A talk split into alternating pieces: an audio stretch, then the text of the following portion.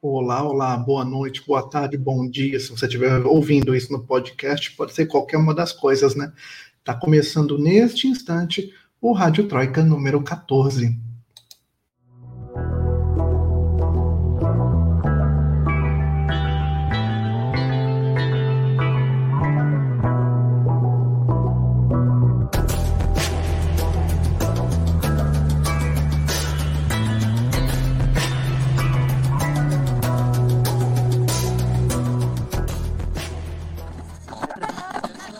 Troika. Bem-vindos, bem-vindas. Este é o Rádio Troika, o podcast de política internacional deste portentoso site chamado Opera Mundi. Este episódio 14 aqui tem como grande tema discutir que bicho que deu com essa extrema direita depois que o Donald Trump perdeu a eleição, porque ele perdeu, tá? Não acredite em nada que te diga o contrário disso não. A gente vai citar alguns casos aqui de alguns países bem importantes para saber para onde é que esses caras estão indo. A gente vai falar de França, a gente vai falar de Alemanha, a gente vai falar de Peru, né? Aquele que procó maluco, a gente vai falar de Colômbia. As nossas correspondentes também vão trazer destaques de outros lugares.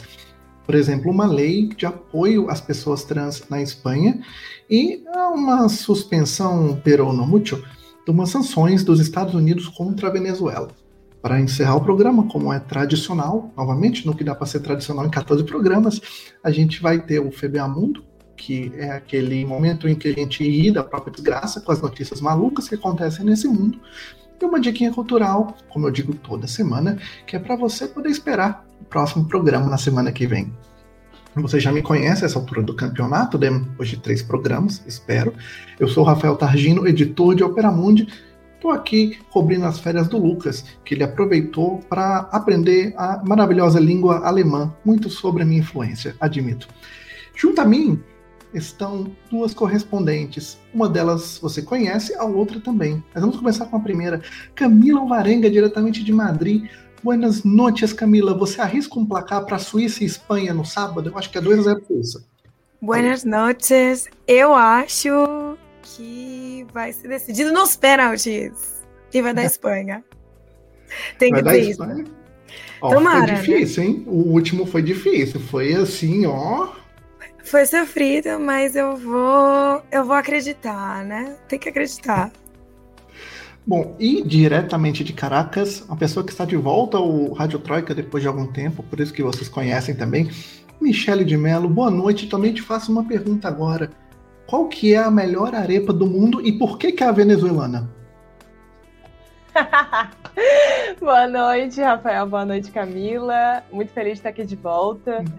É, gente, moro aqui há três anos, né? Com certeza a melhor arepa é a venezuelana. E aí tem vários nomes super específicos, mas eu gosto muito da venezuelana, da, da arepa que se chama cifrina. Cifrina seria algo como patricinha no Brasil, que é, que é arepa com, com carne e queijo mussarela. É uma combinação meio, meio tradicional já aqui nas, nas arepeiras venezuelanas. Fica a dica. Uau. Não, a arepa venezuelana, se você não provou, viu, vá atrás, porque olha, de primeira qualidade. O povo sabe como fazer, viu? Bom, essa introdução aqui é para a gente poder começar o nosso primeiro bloco, que é o Aconteceu Aqui. As nossas correspondentes vão dar os destaques delas, enfim, das coisas que estão acontecendo nos lugarzinhos onde elas moram. A gente começa com a Camila. Camila, a Espanha aprovou uma lei muito importante para proteger as pessoas trans, né? Que lei é essa? Conta pra gente. Pois é, Rafa. Antes de eu começar, eu só queria pedir desculpas pela minha voz, tá? Esse verão com ventinho ainda e tal, deu uma zoada aqui, mas vamos lá. É, como... como você bem falou, Rafa, o Conselho de Ministros da Espanha aprovou o que a gente está chamando de lei trans, né? Pela garantia de direitos da população LGTBI. E eu acho que é a maior conquista da população LGTBI desde que se legalizou o casamento gay há, há 16 anos, né? É, essa lei reconhece finalmente a autodeterminação de gênero e o direito de mudar o nome e o, o, sexo que consta ali nos documentos oficiais de identidade a partir dos 16 anos, apenas mediante uma declaração da pessoa interessada, que deve confirmar a decisão três meses depois de solicitar a mudança, né? Até o momento, é, para fazer isso, era necessário que a pessoa estivesse realizando o tratamento hormonal há pelo menos dois anos e apresentasse um relatório médico comprovando o diagnóstico de disforia corporal, sabe? O que é muito complicado, porque nem toda pessoa trans quer tomar hormônio, por exemplo, enfim. É, além disso, a lei também permite a reassignação é, de sexo para coincidir com a identidade de gênero por meio de tratamentos hormonais a partir dos 12 anos, mediante autorização judicial. Aí, a partir dos 14, basta ter autorização dos representantes legais, e a partir dos 16 não tem requisitos. É, outro ponto muito importante da lei é a proibição de terapias de conversão, ainda que elas contem com o consentimento da pessoa envolvida dos responsáveis legais. É, isso ainda era uma coisa que acontecia aqui na Espanha, infelizmente, de internar pessoas trans, enfim. Mas apesar do nome, a lei não diz respeito apenas aos direitos das pessoas trans. É, por exemplo, com essa lei, o Sistema Nacional de Saúde, que é o Sistema Público de Saúde da Espanha, passa a oferecer tratamento de reprodução assistida a pessoas trans com capacidade de gestar, mulheres lésbicas e mulheres bissexuais. Até o momento, essas pessoas precisavam procurar tratamentos no sistema de saúde privado, enquanto que casais heterossexuais tinham direito a esse benefício pelo sistema de saúde pública. É, outra conquista importante é a facilitação da, da filiação de bebês nascidos de mulheres não casadas, né? Por exemplo, quando um homem e uma mulher têm um filho, mesmo que eles não estejam casados, basta que o homem assuma a paternidade para tramitar a filiação do bebê. Com casais de mulheres não casadas, a mãe que não deu à luz tinha que adotar o bebê. E enquanto isso, ela não tinha nenhum direito sobre essa criança, né? Então era muito complicado. Agora isso está sendo facilitado e pessoas intersexuais também estão contempladas na lei. Para quem não sabe, uma pessoa intersexual é uma pessoa que apresenta variações corporais das, características sexuais dela, né? Tendo ao mesmo tempo, em diferentes graus, características masculinas e femininas. Aí vai depender de pessoa para pessoa. É, antes elas eram reconhecidas equivocadamente como hermafroditas. E, bom, com a lei trans, essas pessoas estão protegidas de cirurgias de é, assignação de, de sexo na infância e não precisam ser registradas com sexo determinado no primeiro ano de vida. É, tem mais algumas coisas que, que essa lei contempla, mas esse é o grosso, basicamente. É importante dizer que, apesar de ser muito significativo o Conselho de Ministros ter aprovado esse projeto, mesmo com a abstenção do próprio PSOE, que é o Partido Socialista é, Obreiro Espanhol, né? Foi um projeto de lei levado adiante pelo Podemos, pela ministra de Igualdade, a Irene Monteiro. Ele, na verdade, é um anteprojeto de lei. Isso significa que agora ele precisa ser redatado de forma mais detalhada para ser levado ao Congresso dos Deputados e aprovado para então é, entrar em, em vigor, né? Porque só depois da aprovação pelo Congresso dos Deputados e o, lei, o rei é, ratificar a lei, é que ela entra em vigor. Esse processo demora cerca de cinco meses, se tudo correr bem, mas o caminho até lá é, é duro, porque o PP e o Vox, óbvio, são abertamente contra essa lei, e o pessoal está dividido. É, o partido tem ecoado as queixas de, de setores do movimento feminista que dizem que a lei prejudica a igualdade de gênero, é, dizendo que abusadores poderiam se registrar como mulheres, dizendo que é, é, colocar, facilitar, entre aspas, tratamentos de tratamentos hormonais ou coisas desse tipo. Poderiam incentivar crianças, a, poderia confundir as crianças sobre identidade de gênero, que na verdade, né, são falas totalmente transfóbicas, isso não é de hoje, rolou uma manifestação sobre isso estando contra é, todas essas mudanças da lei trans, né, por parte de setores feministas. É, então, é, infelizmente, está tendo esse, esse contramovimento, mas é uma lei muito importante e é muito bom que isso tenha sido aprovado, sobretudo no mês de, de junho, que é um mês do orgulho. Enfim, essa lei da Espanha, eu, eu sei do que você está falando, essa lei da Espanha eu acho que ela é muito importante porque ela, inclusive, vem no marco do dia 28 de junho, né? Sim, da, exatamente. que marca a Batalha de Stonewall nos Estados Unidos, na década de 60.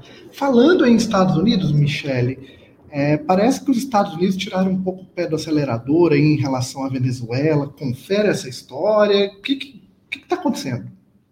Os Estados Unidos, agora com a gestão Biden, né, com essa nova cara é, do Partido Democrata, de sempre tentar trazer um pouco esse discurso dos direitos humanos e é, buscar chegar, seguir essa estratégia aí que, que alguns analistas é, classificam como soft power, né? Ou seja, tem um discurso um pouco mais é, flexível, um discurso um pouco mais aberto, admitir algumas ações, inclusive, né, que talvez apontem uma relação mais amigável, mas manter, no entanto, né, manter o grosso, a parte central aí é, das suas, das suas é, rixas internacionais que os Estados Unidos mantêm há muito tempo, né? E com a Venezuela não é diferente.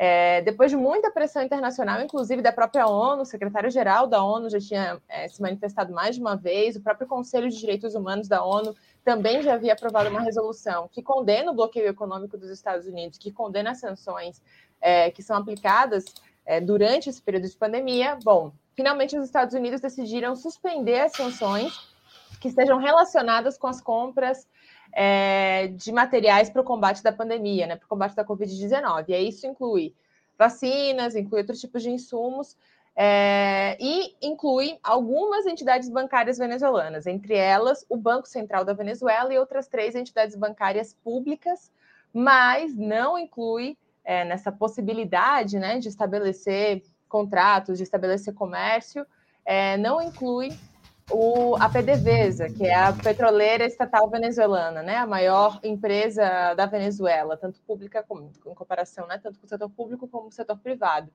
É, isso é importantíssimo, né? Faz parte dessa pressão internacional justamente para suspender as sanções, mas é só um passo, né? Os Estados Unidos falaram que, no entanto, por mais que sejam, estejam suspensas as sanções agora para as compras de, de materiais relacionados à pandemia, o bloqueio continua intacto.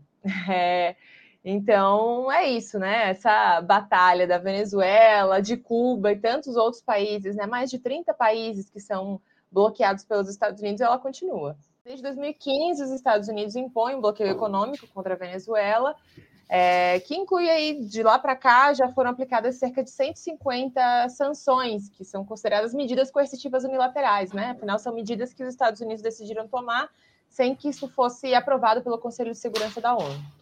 E somente durante a pandemia foram aplicadas 20 novas sanções, e elas afetam não só autoridades venezuelanas, né, o governo venezuelano, o Estado venezuelano, é, mas também, por exemplo, empresas que é, queiram comercializar com a Venezuela, inclusive navios, impedem que navios aportem em portos dos Estados Unidos. É, também afeta terceiras empresas que queiram comercializar com a Venezuela. Então, inclusive, a própria relatora especial de direitos humanos da ONU, que visitou a Venezuela no começo do ano, no primeiro trimestre do ano, em março, ela falou que, que realmente, né, que as sanções econômicas elas geram um efeito devastador no país e que o levantamento das sanções e do bloqueio, de maneira geral, seria necessário, fundamental para que a Venezuela pudesse realmente garantir os direitos humanos da sua população. Mas, viu, é, Camila, deixa eu te perguntar agora, voltando ao seu tema aí, é, dessa, dessa nova lei trans que foi aprovada. Queria saber como é que está um pouco o clima também nas ruas de Madrid. É, como, é que teve essa, como é que foi essa repercussão assim, nas ruas? então, como eu tinha falado, teve ali um pouco de. A lei trans, especificamente, encontrou um pouco de resistência por setores do movimento feminista, inclusive eu vi algumas manifestações contra, mas em geral a Espanha está em clima de orgulho, né? A gente está podendo, agora com a, o avanço da vacinação, a gente está podendo celebrar, é, vão ter desfiles, claro, tudo com, com máscara, mantendo as distâncias, mas tá tá todo mundo muito feliz. Em geral, a maior parte das pessoas comemorou a lei trans, então é, o clima tá muito bom. A gente já já volta 30 segundos. Rádio Troika. Inscreva-se no canal de Ópera Mundi no YouTube e ative as notificações para não perder nossos programas. Curta e siga nossas páginas no Facebook e no Twitter. E não esquece de seguir nossos podcasts na sua plataforma favorita.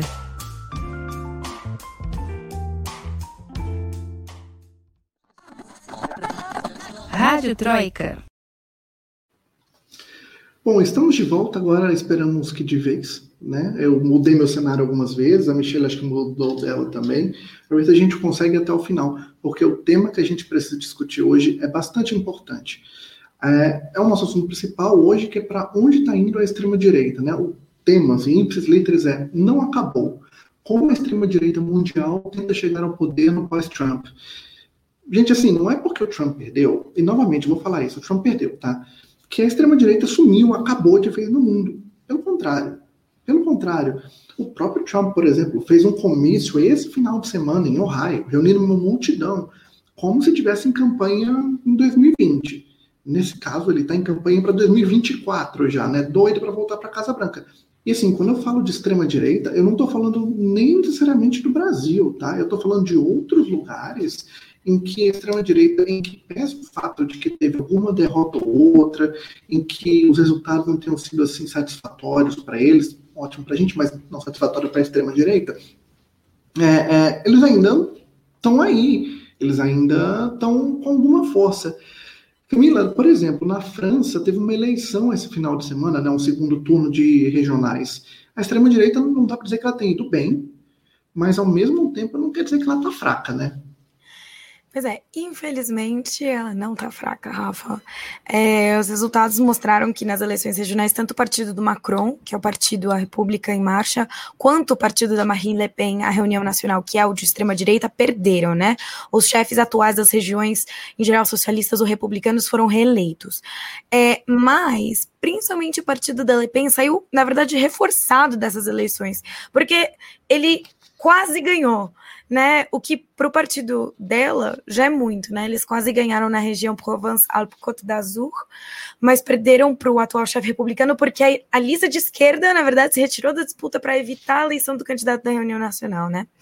É, sem falar que tanto o primeiro quanto o segundo turno contaram com uma abstenção enorme. No segundo turno foi cerca de 65%. O primeiro turno já tinha registrado um recorde de abstenção de mais de 66%, que foi o maior registrado desde 1986. Isso é sempre muito perigoso, né? Até porque ano que vem tem eleição presidencial na França. As projeções já dão o partido da Le Pen empatado como o segundo mais votado depois do partido do Macron. E esse cenário ainda pode mudar é, a favor dela, né? Considerando que o Macron saiu bastante prejudicado das eleições regionais, né? Porque uma coisa é um partido pequeno de extrema direita ganhar projeção numa eleição, ainda que não ganhe nenhum car cargo, perdão. Outra coisa é o partido do presidente não conseguir eleger ninguém. Então, é, as pesquisas indicam que vai ser um pouco mais do mesmo, né? É, o partido do Mélenchon, que é o partido de esquerda, né, a France Insoumise, que foi muito bem nas últimas eleições, comparativamente, não deve é, se dar muito bem nas eleições do ano que vem, e o crescimento mais expressivo deve ser do Partido Republicano, que é o de centro-direita. E somado a isso, bate na porta o risco do golpe, né? Em abril, as Forças Armadas, não sei é, se vocês se lembram, é, publicou uma carta falando com todas as letras que daria um golpe se continuasse a haver a desintegração do país, é, provocada supostamente pelo islamismo, pelos imigrantes, enfim. Declararam apoio aberto a Marine Le Pen, ela agradeceu esse apoio. Então, tá muito complicada a coisa e é, e é muito complicado que a população, diante de um cenário como esse, escolha não ir votar, porque isso acaba só fortalecendo a extrema-direita e o discurso da extrema-direita. A Colômbia também está tendo problemas aí com a extrema-direita, está muito tempo de protesto. Como é que está sendo esse contramovimento às manifestações na Colômbia que já estão aí há dois meses, se eu não me engano, né, rolando? Quase. Isso, isso, isso. Nessa segunda-feira completaram dois meses de greve geral na Colômbia, de uma série de atividades, né? É, paralisações, bloqueios de rua, enfim, atividades ininterruptas praticamente nesses dois meses. E a Colômbia, no ano que vem, assim como o Brasil, tem eleição, eleição presidencial é, e eleição parlamentar, né? É, exatamente como o Brasil. Então, é claro que tudo que tem acontecido nesse ano, assim também como no Brasil, é, já é totalmente permeado pelo debate eleitoral, né? Por como vão se formar essas alianças é, a partir do ano que vem. A Colômbia vive 20 anos já de governos uribistas, O uribismo seria uma corrente política de extrema-direita que tem na figura do ex-presidente e ex-senador Álvaro Uribe Vélez o seu líder, né, o seu principal é, expoente, digamos assim. É, e isso começa, nessa corrente desse uribismo começa com a gestão de Uribe, logo em seguida vem o Juan Manuel Santos, que ainda que foi o presidente dos acordos de paz, né? Então muita gente talvez tenha essa ideia de que ah, ele era um cara progressista, como assim, 20 anos de uribismo? Na verdade, ele foi ministro de defesa do Uribe, né? Esteve junto em uhum. todas as séries de, de denúncias de falsos positivos de violência que existiu durante o governo de Uribe e depois foi presidente. E agora a gente tem o Ivan Duque, que é um pupilo é, do Uribe, é do mesmo partido do Uribe, né, do Centro Democrático. Então é um partido que hoje, né, e o uribismo como corrente política, digamos, está muito fragilizado, porque, como eu disse, né, a Colômbia vive a maior paralisação da sua história, são dois meses de atividades é, seguidas, as pessoas já conseguiram, né, o movimento já conseguiu derrubar dois ministros, o ministro é, de Finanças e a ministra de Relações Exteriores, e também conseguiu derrubar duas reformas. A reforma tributária, que foi, digamos, o movimento agora, é, e a reforma de saúde, que buscava, imagina, durante a pandemia, algo também parecido com o que a gente vê com o governo Bolsonaro do Brasil, né? Durante a pandemia, eles queriam aprovar uma reforma que daria mais abertura para o setor privado, dentro da saúde, do que para o setor público. E, bom, esse uribismo vem muito fragilizado depois desses dois meses de, de manifestação, mas busca, sim, ver quem vai ser o seu candidato no ano que vem. É, a direita tradicional, que também é base né, do atual governo, tenta se reinventar, né? Tenta agora meio que se descolar aí do Duque, justamente para não é, ter todo esse ônus, digamos, é, em relação ao que foi essa última gestão, né? Uma gestão marcada pela violência. Somente durante a paralisação nacional foram 75 pessoas mortas. É, esses casos ainda estão sendo investigados. Mas somente nesse ano na, na, na, Colômbia aconteceram 41 chacinas no país, com mais de 130 vítimas mortais. Ou seja, existe uma situação é, de violência estrutural e de violência paramilitar que não é combatida realmente pelo Estado, né? Isso faz parte dessas crises que estão aparecendo agora com essa, com essa greve. Então, para o ano que vem, a direita tradicional tenta um pouco se descolar do uribismo e lançar, digamos que, uma terceira via. Acho que é alguma, uma, uma das estratégias também parecidas com a, com a direita no Brasil, né? Na Colômbia, eles têm dois nomes possíveis. Até agora, a direita tradicional tem pensado em dois nomes aí. Um deles é o Sérgio Farrardo, que ele foi candidato à presidência nas últimas eleições contra o Duque, ficou de fora do segundo turno. É, era do Partido Verde, ele foi, presidente, é, foi prefeito, perdão, prefeito da cidade de Medellín, e ele seria uma opção aí, digamos que, né, com um programa de direita, mas um nome talvez, né, sem, sem, sem estar vinculado a nenhum escândalo recente. A outra opção seria Alejandro Gaviria, que ele foi ministro de saúde durante a gestão do Manuel Santos, eh, do João Manuel Santos. É, atualmente ele é professor e, e, ele é reitor da Universidade dos Andes, que é uma universidade é, particular e de classes dominantes na Colômbia. Então, a outra aposta é que ele saia por algum partido novo, né? Seria essa cara nova, digamos, para arejar a política, mas que de novo não tem nada. E parece Brasil, né? Você está falando as coisas aí que parece né? Brasil, né? Tem um monte de paralelo que a gente consegue estabelecer, né? né? E por outro lado, e pela esquerda, a gente tem novamente o Gustavo Petro, que também foi candidato, né? Ele é senador e também foi candidato nas últimas eleições. É, e tenta agora formar uma além né, de estar tá uhum. pensando aí se lançar, ele é o favorito, segundo as últimas pesquisas de opinião, ele seria o favorito né, para disputar essa, essa presidência, mas ele também tenta aí formar uma bancada, digamos, de né, uma grande frente ampla para formar uma bancada no Congresso, porque, como eu comentei, né, no ano que vem tem eleição presidencial e eleição para o Congresso da Colômbia. Então, é, enquanto isso, a extrema-direita vê o que, que faz, né? A direita na região, eu acho que diferente da Europa, né? Diferente de outros lugares, a extrema-direita na região está talvez começando a patinar. Eu acho que a gente está começando a ver esse, esse momento. É, eu até ia falar um pouco de uma extrema-direita que talvez esteja, talvez, quem sabe, começando a patinar, mas eu acho que o que você falou, Michele, leva a gente meio que direto para o Peru, né? Em que você tem uma candidata de extrema-direita que está tentando de tudo quanto é jeito há semanas virar a eleição né, Camila? E teve uns desenvolvimentos novos em relação a isso, né? De o que que esse pessoal está fazendo. Teve gente que ressurgiu das catacumbas, não né, diria do inferno, mas vamos falar catacumba. É, pois é. A, a Keiko e a, a Força Popular estão tentando insistir nessa história de que houve fraude eleitoral no Peru, né? Para quem está acompanhando é, a Rádio Troika aqui, tá por dentro dessa história, né? É, eles voltaram a pedir à OEA que realizasse uma auditoria sobre supostas irregularidades nas urnas, sendo que os próprios órgãos peruanos mesmo observadores internacionais, incluindo a própria OEA, já tinham dito que não tinham achado irregularidade nenhuma, né? Mas a Força Popular segue insistindo nisso, inclusive dizendo que se a OEA não concordar em realizar essa auditoria, ela estaria sendo cúmplice dessa suposta fraude. Só que, assim, quanto mais a Força Popular tenta provar que houve fraude por parte do Peru Livre, que é o partido do Castilho, mais vem à tona tentativas de, de fraudar as eleições por parte da Força Popular, né? Acaba dizendo mais deles do que de outro do, do, que de qualquer outra coisa, né? Vieram a público, por exemplo, uns áudios do Vladimiro Montesinos, que é o ex-homem forte da ditadura do Alberto Fujimori, que está preso. É, é, perdão, está preso por violações aos direitos humanos, planejando subornar membros do júri eleitoral nacional para que a Keiko tivesse os recursos delas, dela aceitos, né, questionando ali as urnas, e ela fosse declarada vencedora das eleições presidenciais, já que a diferença era muito pequena entre a Keiko e o Castilho.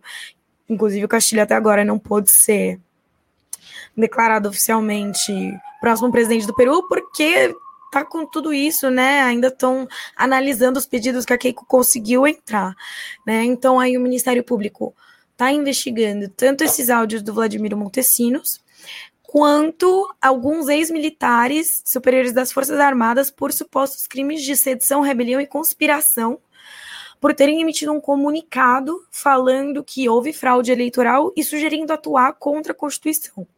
Vários militares assinaram esse documento, inclusive militares que já morreram. Então. Parece o já... plebiscito do Guaidó, parece o plebiscito do é. Guaidó, gente. Todo mundo vota. Não sei se vocês lembram, mas é assim também, todo mundo vota.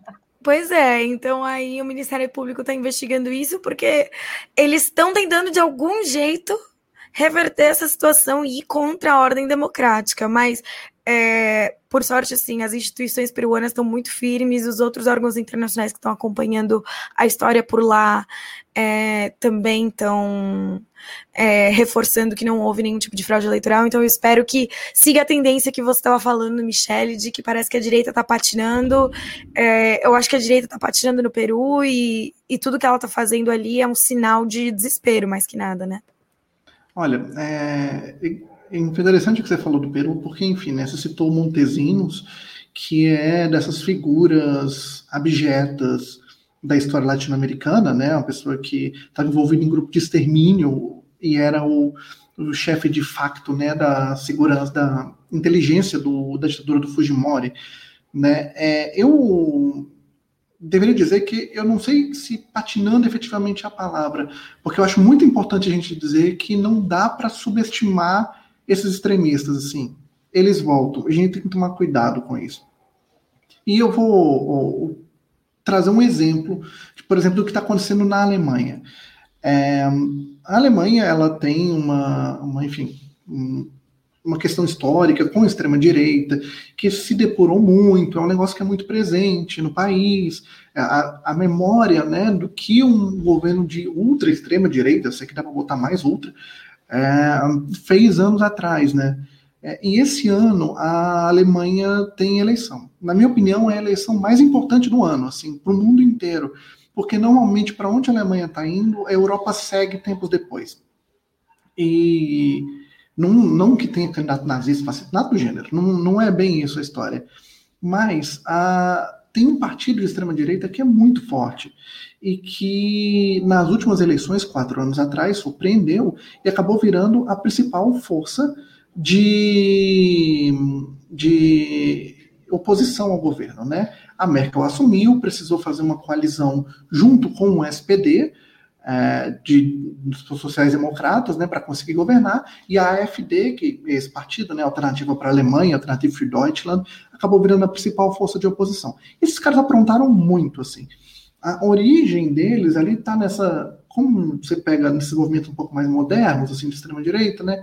Vem nessa, nesse movimento de dizer que enfim, de aproveitar o, o, os problemas causados pela crise econômica da, de 2008, por aquele crash que teve em 2008, e eles foram mudando o discurso à medida que as coisas foram acontecendo. Então, por exemplo, a Merkel foi tratar de refugiado, né? Teve aquela política para refugiados. Eles foram contra.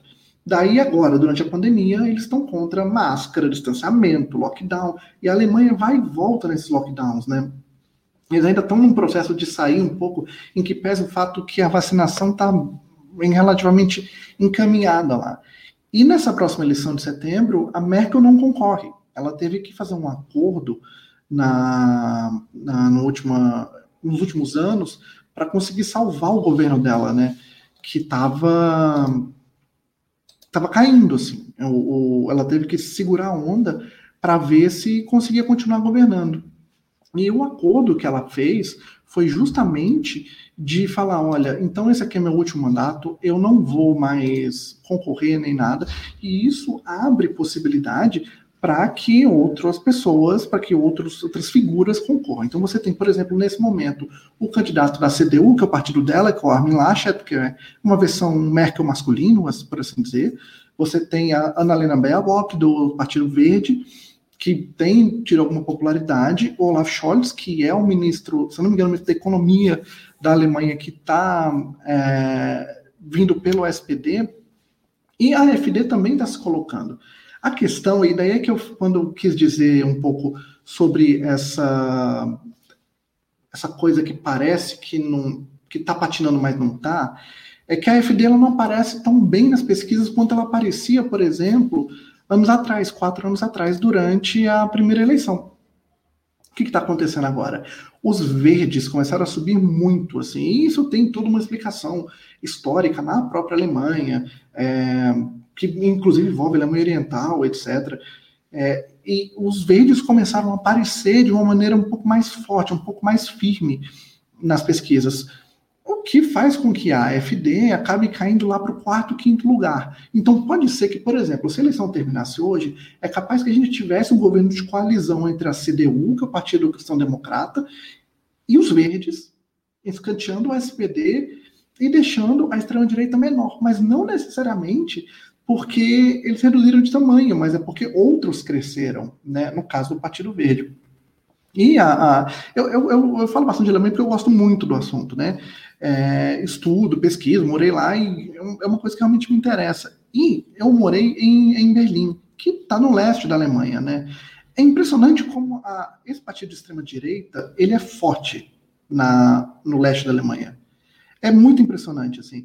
É, anos atrás, por exemplo, eu não sei se você lembra disso, Camila, tem uns dois ou três anos, a, um estado da, da Alemanha, Turíngia, é, foi, enfim, foi fazer eleição e tal, ganhou o cara do partido de esquerda, o de Link, que é o herdeiro do PDS, que é o herdeiro do SD, que era o partido que governava a Alemanha Oriental. Pronto. Ele tinha ganhado a eleição, o partido dele estava ali com mais votos, ele teria direito a assumir o governo, mas não tinha maioria. Então ele precisou negociar ali para conseguir a maioria. O partido da Merkel veja só, fez um acordo com a AfD, com a extrema-direita, para derrubar o cara, e de repente a Turíngia se viu com um governador de extrema-direita da AfD que ninguém tinha votado. Foi uma crise, assim, sem precedentes, porque existe esse negócio na Alemanha, a gente não governa com a extrema-direita, sabe? E foi uma, uma, confusão, um rebu completo, assim, e acabou que o Bodo Ramelow, que era esse governador do partido de esquerda, ele acabou assumindo no final das contas, mas isso gerou um terremoto político na Alemanha. Isso mostra um pouco a força da FD, porque eles tinham voto suficiente, inclusive, para dar um mini golpe e assumir o governo. Nas últimas eleições, por exemplo, na Saxônia, a extrema-direita estava muito forte, no região de Dresden, ali perto de Leipzig, estavam muito fortes. Por pouco eles não ganharam a eleição para o governo. É uma ação muito complicada, assim. É, então, por isso que eu digo, eu sinto que tem essa, essa patinada, mas é que a gente não pode nunca, jamais, ever, subestimar esse pessoal. Acho que não tem, gente não tem escolha, a gente tem que estar atento, tem que estar esperto. Eu acho que esse era um dos objetivos desse programa, assim, é alertar a gente de que assim não dá para subestimar, não dá para achar que está vencido, não dá para achar que esses caras vão sumir de uma hora para outra, porque eles não vão. Porque a gente tem que estar tá, ó, em cima, porque senão, gente, o bicho vai pegar. O Michele voltou aqui. Eu falei demais, acabei falando, gente. Para... Não, eu estava escutando você, eu estava aqui nos bastidores te escutando o tempo todo. E eu acho que é importantíssimo também, Rafael, que você está trazendo, até porque é o seguinte, acho que a gente vive um momento é, de extrema polarização também da sociedade, né? Isso se expressa na Europa de maneira muito evidente, mas aqui na América Latina também. Então, se por um lado é, a gente tem reflexos dessa extrema-direita aqui, a gente também tem isso lá e faz parte também de um projeto global, né, de articulação desses setores conservadores. Está aí o Steve Bannon teve uma série de iniciativas, inclusive na Europa, né, com aquele Instituto de Dignidade que ele abriu é, perto de Roma, 130 quilômetros de Roma, na Itália. É, mas também uma situação similar com esse exemplo que você deu agora da Alemanha acontece na Ucrânia, né? O governo ucraniano do Volodymyr Zelensky ele prefere se aliar é, também com grupos de extrema direita, inclusive, enfim, grupos milicianos de extrema direita é, na região da fronteira com a Rússia, justamente para evitar que as repúblicas populares de Donetsk e Lugansk, né, na região de Donbass, que são regiões que estão sendo é, alguns anos reivindicadas pelo povo local, né, de para, para se independizar da Ucrânia, ele prefere se aliar com esses setores de extrema direita do que realmente dialogar, né, com os representantes das duas repúblicas populares. Então, é, eu acho que esse exemplo está muito claro, assim, né? A, a, direita tradicional também, quando precisar, ela vai se aliar com essa extrema direita, que nada mais é que nada mais é também do que o grupo e um, né, um, um, um setor aí é, é, é político ideológico é, que está presente, né? Que sempre esteve presente na nossa história, vai continuar presente. Eu acho que o fundamental é a gente conseguir cada vez mais aumentar outros setores, né? Outros tipos de, visões, de, de de ideias de como construir a política e construir a nossa sociedade, porque é, eles têm utilizado todo tipo de tecnologia, inclusive, para conseguir aumentar seu alcance. Né? A gente viu nos Estados Unidos, na campanha do Trump e durante a gestão do Trump, todo esse processo da, do QAnon, né, dessa teoria de conspiração, que não era só uma teoria de conspiração, mas também eram estratégias para manter esse grupo de extrema-direita e um grupo de extrema-direita armado é, aliado né, numa agenda em torno aí do Trump. E o Bolsonaro tem assumido táticas bastante similares, né? Durante, durante o seu período agora como presidente no Brasil, né? Ele mantém o seu público de extrema direita ativo com essas motociatas que ele faz semanalmente, né? Por mais que eles sejam atos localizados e pequenos, mantém esse grupo o tempo todo é, dialogando, se reunindo, se sentindo forte, né? Nas ruas, ocupando as ruas é, cria essa rede de fake news também, como foi criada nos Estados Unidos, é, e, e, cria um total descrédito né, das pessoas em relação à imprensa, como se toda a imprensa mentisse, e a única forma das pessoas é, realmente acreditarem ou, ou, se informarem de maneira é, correta, com veracidade, é através dos meios é, alternativos, e aí que são essas redes de WhatsApp, né, redes de outros tipos de mensagem, supostamente Mas é, são táticas parecidas, né? É isso, né? São táticas parecidas, assim. E, e, foi bom que você falou da Ucrânia, que você trouxe esse assunto, porque, inclusive, alguns comentaristas lembraram aqui pra gente. É, olha para Polônia, por exemplo, né? Tem um, um governo de, de extrema-direita. Olha para a Hungria, a gente não precisa ir muito longe da Polônia, não precisa ir muito longe da, da, da Alemanha. Então, assim, é, não não dá para a gente achar que tá tudo resolvido mesmo. Não, não dá. Não é porque o Trump perdeu que nunca mais isso pode acontecer. Assim, Camila estava comigo quando a gente cobriu a eleição dos Estados Unidos, né, Camila? Você estava já no ópera nessa época.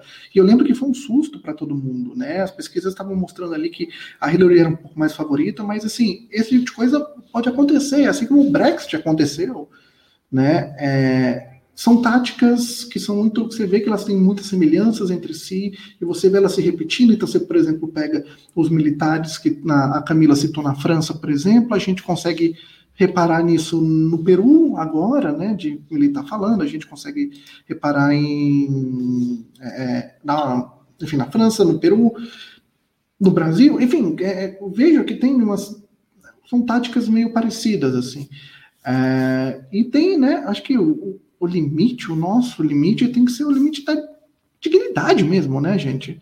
Né? Num, uma, políticas que, que pressupõem a destruição do outro, que, né, que, que, que acabem com a própria noção de política, não, não dá, não passa, sabe?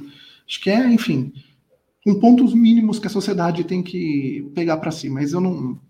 Isso é mais um, alguém, algum observador, um jornalista que trabalha há muito tempo com isso falando. Eu admito que eu não tenho um cabedal teórico tão grande para poder entrar diretamente nesse assunto, mas pelo que eu observo, é, a gente tem que ficar muito esperto, porque está acontecendo, parece que reflui, mas quando você vê, volta de uma vez. Bom, eu, eu enfim, acho que a gente explorou bastante esse bloco, falamos bastante coisa, caímos bastante também, né? Acho que dá tempo da gente tomar uma água, 30 segundos assim para ficar tranquilinho, para voltar para rir um pouquinho agora com o terceiro bloco com o FBA Mundo, com a dica cultural e com a programação de Opera Mundi para os próximos é, para os próximos dias no nosso canal. A gente já volta. Rádio Troika. Você já fez uma assinatura solidária de Opera Mundi? Com 70 centavos por dia, você ajuda a imprensa independente e combativa. Acesse www.operamundi.com.br barra apoio.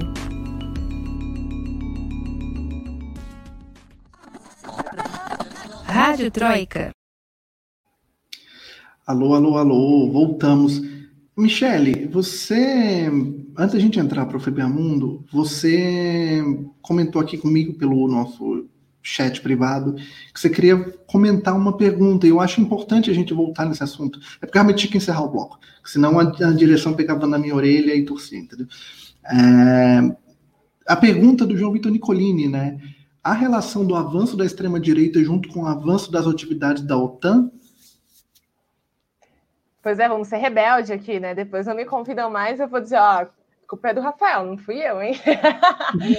é, João Vitor, eu, então, eu acho que a gente acabou de ter a 31ª cúpula é, da OTAN, na qual essa aliança, né, que reúne hoje 30 países, 30 países membros, principalmente as, as maiores potências do mundo ocidental, né, incluindo aí Estados Unidos, França, todos esses últimos que a gente estava comentando aqui, é, definiu, inclusive, nessa nova estratégia daqui para 2030, que a Rússia e a China seriam uma espécie de ameaça regional, né? Incluiu aí os ataques cibernéticos como possíveis é, ameaças ao mundo. E essa mudança de estratégia já se expressou logo na semana seguinte, é, com essa movimentação de navios é, do Reino Unido no, no, Mar Negro, né, se aproximando da Rússia, com todo esse debate internacional de que a China, através da tecnologia da 5G, estaria é, tentando se infiltrar nos países, né?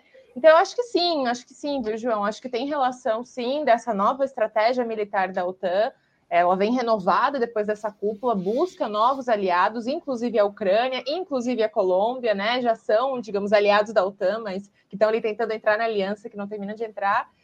É, isso tem tudo a ver, sim, tem tudo a ver com essa reorganização né, das grandes potências capitalistas a nível mundial, é, desse momento aí de fortalecimento do imperialismo no mundo, que tem tudo a ver com o fortalecimento da extrema-direita. Então, é isso, né? O bicho é brabo. O bicho é brabo, mas agora vamos respirar um pouquinho, porque hoje o tema é difícil, o dia é difícil, a internet está difícil. Vamos que vamos para o FBA Mundo, o festival de besteiras que assola o mundo. É uma criação do Stanislau Ponte Preta, a versão brasileira desse FBA Mundo, né, que é o FBA PA. Foi criado em 66, 68, durante a ditadura. E a gente adaptou aqui no Rádio Troika para o festival de besteiras que assola o mundo. Nossos correspondentes e Joe. Vamos trazer alguma coisa instigante, interessante, divertida e esquisita, às vezes revoltante, que aconteceu no mundo. Quem começa é Camila Alvarenga, minha companheirinha de muitas coberturas. Vamos que vamos. Bom, para tentar garantir que essa semana eu vou ganhar o FBA Mundo, eu não trouxe um, mas eu trouxe dois FBA Mundos, duas notícias absurdas, as duas no Reino Unido. Primeiro, a de um ministro britânico, aliás, o responsável pela política do Reino Unido de combate à pandemia, que caiu, né? Ou seja, perdeu o cargo dele, depois dele ser pego violando o lockdown e as regras de distanciamento social com a amante. Então, né, lockdown vale para todo mundo, menos para mim. Né? É, ele criou, ajudou a criar as regras e, e foi pego desrespeitando. Para além disso, é, aconteceu que Jeremy Corbyn é o líder do, do Labour Party, né? É o Partido Trabalhista, acho que a gente traduz assim para o português, não? Ele é, cometeu uma gafe na internet, marcou sem querer no Twitter dele um ator pornô num tweet. Né? Ele queria, na verdade, marcar um deputado trabalhista, o Richard Bergen, é, numa foto que eles fizeram com a, com a Diane Abbott, que é outra, outra parlamentar, e o filho e a namorada do Snowden. É, só que acabou escrevendo o nome do deputado errado. E aí, infelizmente, uma letrinha fez toda a diferença, né? Em vez de ele escrever Bergen, ele escreveu Birdian, uma coisa assim. E aí, essa letrinha significou que ele marcou um ator pornô no tweet dele. E lógico, a internet não deixou barato. Gente, gente, gente. Eu esqueci de falar, vou falar isso. Você, nobre telespectador, que aguentou com a gente aí, depois de tantas falhas, depois de tantos problemas, depois de tanta tristeza com essa extrema-direita no mundo, você vai escolher qual é a melhor notícia. A Camila tem duas, né? Eu não sei se é justo isso, mas ok, vai fingir que é uma coisa só. Mas você vai aí nos comentários dizer quem que teve o melhor FBA Mundo de hoje e o nosso TSE, que é um órgão independente e confiável, vai apurar pra gente. Dito isso, Michele de Mello, conta para mim qual que é o seu FBA Mundo. Gente, aqui a Camila é invencível, assim, todas as vezes que eu participo, ela ganha o FEBA Mundo e eu acho que ela vai ganhar de novo, viu? Tá, tá difícil tirar esse título. Tá Profissional é outra coisa, né? Outra coisa, mas olha só, a minha notícia, ela é bizarra, mas ela é séria, gente. É o seguinte, é, tem uma nova forma aí, as pessoas querem uma nova forma é, de inventar golpes na internet, né? As pessoas estão criando perfis falsos no Instagram e promovendo supostas, supostas promoções ou descontos nas refeições, utilizam as fotos dos, das, das, contas é, originais, muitas vezes têm perfis com mais seguidores do que as contas originais, e através dessa, dessa, desse diálogo né, com os supostos clientes, pede para que os clientes mandem uma série de dados para confirmação, e aí eles têm conseguido é, clonar o WhatsApp das pessoas ou fazer outro tipo de, de golpe. O mais famoso, recente, aí mais famoso, e quem quiser procurar no seu próprio Instagram, é o, é o, pessoal da A Casa do Porco, que é um restaurante conhecido e famoso em São Paulo, premiado. Que se você colocar no, no, no Instagram, você encontra 26 perfis. E olha só, o perfil verdadeiro é o que está entre a lista com menos seguidores, com pouco mais de 300 mil seguidores. Então é uma loucura, né? Porque no final das contas, os perfis falsos é, tem tido mais acesso do que os perfis verdadeiros desses restaurantes. Essa é a busca pela, pela promoção, começou a se tornar perigosa. Gente, a internet, a internet, né? É, quando ela, quando ela não, não ajuda, ela decepciona bastante. Vídeos perfis falsos de Instagram, né? Bom, o meu FBA Mundo teria sido resolvido com uma pesquisa na internet. Isso é fato. Seguinte, não sei se vocês estão acompanhando, mas está tendo Eurocopa. Na Europa, né? Super divertida e tal. Hoje a Alemanha, infelizmente, levou dois na Inglaterra, mas fazer o quê? É, e, diferentemente de outros anos em que acontecia num país, numa sede só, a Eurocopa esse ano são em várias sedes. Então você tem jogo em São Petersburgo, em Baku, em Sevilha, em Londres, Munique e Bucareste, na Romênia. Ok. Seis torcedores franceses queriam ver o jogo da seleção francesa da Eurocopa, em Bucareste. Porém, né, Bucareste é muito parecido com Budapeste, né? Quando você fala assim, você nem percebe a diferença. Eles foram parar em Budapeste, porque entenderam errado que a, o jogo era em Budapeste, chegaram lá, não tinha ingresso, não tinha jogo, não tinha nada, e tinha uma pandemia para piorar a situação. É, esse é o meu FBA Mundo. Os torcedores que trocaram Bucareste, Budapeste por Bucareste e pararam no lugar Adoro. errado. Gente, teve, e teve torcedor é, na Colômbia que fez a mesma coisa, que não sabia que a Copa América tinha sido suspensa na Colômbia, comprou passagem, chegou lá. E além de não foi... ter Copa América, mesmo se tivesse, não ia ter, ter público. Foi, né? foi FBA Mundo de Rádio Troika, essa história Exato. aí dos torcedores da Colômbia. Eu lembro, não sei quem foi que fez. Foi, foi a Amanda. Amanda. Foi a Amanda. Acho que foi a Amanda. Bom, a gente contou as nossas três histórias malucas aqui, no caso quatro, né? Mas a gente vai fingir que a Camila não contou duas.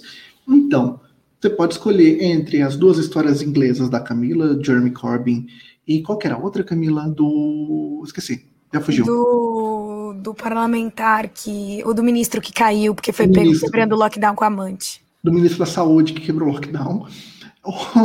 Os perfis falsos do Instagram da Michelle, ou então os franceses que não leram direito. Budapeste versus Bucareste. Só pode escolher uma, tá? Vamos lá.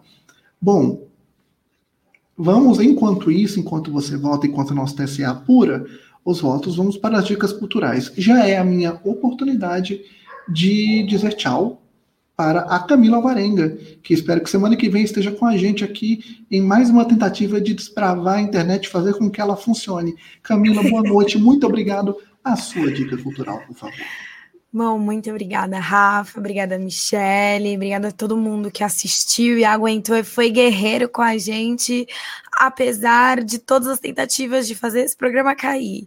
Balança, mas não cai. Balança, então, mas não cai.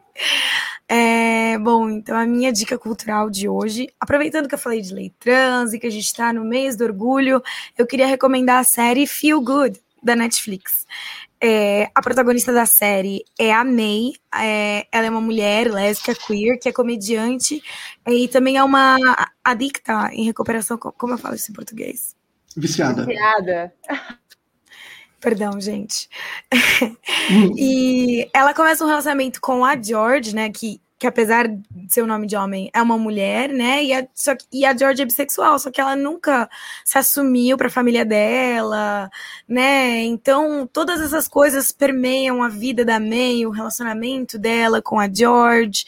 E a série aí é super engraçada, é romântica, é sensível, às vezes é um pouco triste. E acabou de estrear a segunda temporada, que eu ainda não vi, eu vi só a primeira, mas eu já adorei a primeira e mal posso esperar para ver a segunda. Recomendo muito para quem quer se divertir, se emocionar e curtir um pouco. Bom, dada a dica de Camila, eu também aproveito para agradecer a presença de Michele de Mello, muito obrigado por ter participado do Rádio Troika. Com ou sem internet, estamos todos aqui. Eu vou ficar fazendo piada disso pro resto da vida, tá? Eu sou assim mesmo. Eu pego a piada e vou até o final dela e passo o limite, continuo fazendo, porque eu adoro uma piada ruim. Michele, muito obrigado pela sua presença. Peço a sua dica cultural. Per favore. Imagina, Rafael, Camila, um prazer. Obrigada pelo convite, a vocês e a todo o pessoal do Ópera. Bom, minha dica cultural é um festival internacional de documentário musical que está rolando online, o In Edit Brasil. E o site está aí, né? In, tracinho Edit, está aí na tela, .org. Vai até hoje, tem alguns documentários sobre artistas, enfim, documentários sobre música, então quem quiser, grátis, online, aproveite que hoje é o último dia. Boa. Bom, e eu, o meu, a minha dica cultural, só que eu vou só me despedir depois, é mais um livro, né? Desde que eu comecei a apresentar, eu tenho indicado livros, e o que eu acho mais doido é que as pessoas no comentário elas falam, nossa, já li, eu gostei e tal, é muito legal isso. Então eu vou apresentar um livro que fala sobre a Alemanha, já que eu falei de Alemanha hoje, e é um, um dos livros mais fascinantes que eu já li na vida. É esse aqui, ó, Heimat, da Nora Krug. É um livro em quadrinhos, tá? Ele saiu pela Companhia das Letras. E Heimat é talvez a palavra em alemão mais difícil para se traduzir que tenha, porque Heimat significa casa, mas ao mesmo tempo significa um lugar a que você pertence. Então, não, não necessariamente o teu Heimat é a tua casa. É um, pode ser uma cidade, pode ser um local, pode ser um estado de espírito. É uma palavra super difícil de traduzir. É, e a Nora, ela faz uma verdadeira jornada, assim, para tentar entender o país ao qual ela pertence. Ela é alemã, ela está morando em Nova York, se eu não me engano, e ela tenta reconstruir um pouco a história da família e a eventual participação de parentes dela no período nazista. Né? Ela tenta recuperar, por exemplo, é, de onde é que vem o antissemitismo, como é que esse negócio foi se desenvolvendo na Europa, como é que chegou na Alemanha, como é que chegou na cidade dela. E ela faz uma verdadeira pesquisa histórica mesmo. E não só em documentos oficiais, em papéis oficiais, mas ela faz também nos documentos de família. É muito, muito interessante, assim, quadrinhos, então é imageticamente lindo. A Reconto está falando aqui, perguntando se Heimat é pátria. Poderia ser pátria. Pode ser também. Heimat pressupõe um pertencimento. É uma palavra realmente muito complicada, porque ela pode ser pátria, ela pode ser casa, ela pode ser um local que você gosta, ela pode ser um sentimento que você tem. É, então, sugiro Heimat, da Nora Krug, da Companhia das Letras. Vou até botar um nomezinho aqui, ó. Cadê? Heimat, Nora Krug. Aqui. É, eu peço, se vocês puderem ler, leiam, porque é um chuchuzinho esse livro. Bom, vamos lá. Olha o VAR Ó, VAR. Só. Não, não precisa nem ó, chamar o VAR, né, gente? Que isso? Foi dilatado ó, de novo, só, Camila. Assim não tem só graça. Eu. Só, só teve volta pra mim. É, então quer dizer que vai ser a Camila mesmo? É isso mesmo? Eu sou o champion. Deixa eu ver se eu vou colocar certo. Peraí, acho que é esse aqui. Aê! Camila! Mais um troféuzinho para a coleção. Obrigada, gente. Obrigada para todo mundo que votou. Obrigada para minha mãe. Obrigada para meu pai. Ah, que coisa. Que, que, emoção, né? Eu tenho que, vou ter que step up my game na próxima, viu? Porque esse jeito não tá dando, não. Bom, antes de eu me despedir de vocês, eu vou contar o que, que a gente vai ter nos canais de Opera Mundi até o final dessa semana. Eu garanto que tem coisa boa. Ó, amanhã, por exemplo, vai ter uma entrevista com a Daniela Mussi sobre o que é educação popular. Na quinta-feira, hoje é terça ainda, na quinta-feira, também às 11, assim como da Daniela Mussi, tem uma entrevista com Marco Henrique Zominami. Ele é um político chileno, foi candidato a presidente no Chile quatro anos atrás, se não me engano, e é uma entrevista que está muito, muito legal, assim, de refletir um pouco sobre o papel da esquerda, desse negócio de você fazer frente amplo ou não, está muito, muito legal. Na quinta noite, às oito, tem uma entrevista polêmica com a atriz Dread Hot, que o Breno vai fazer no Sub-40, e na sexta-feira não tem Breno Holt para entrevistar ninguém. Por que, que não tem? Porque ele vai entrevistar no sábado Marcelo Freixo, hoje no PSB, entrevista ao vivo. Gente, muito obrigado por terem aguentado até o final este programa que foi cheio de falha técnica, que a internet não ajudou, mas que foi feito com todo coração e carinho. Ó, até semana que vem. Tchau, gente. podcast Rádio Troika tem idealização e apresentação de Lucas Stanislau. A locução é de Fernanda Forgerini. Supervisão de Haroldo Cerávulo Cereza e Rafael Targino.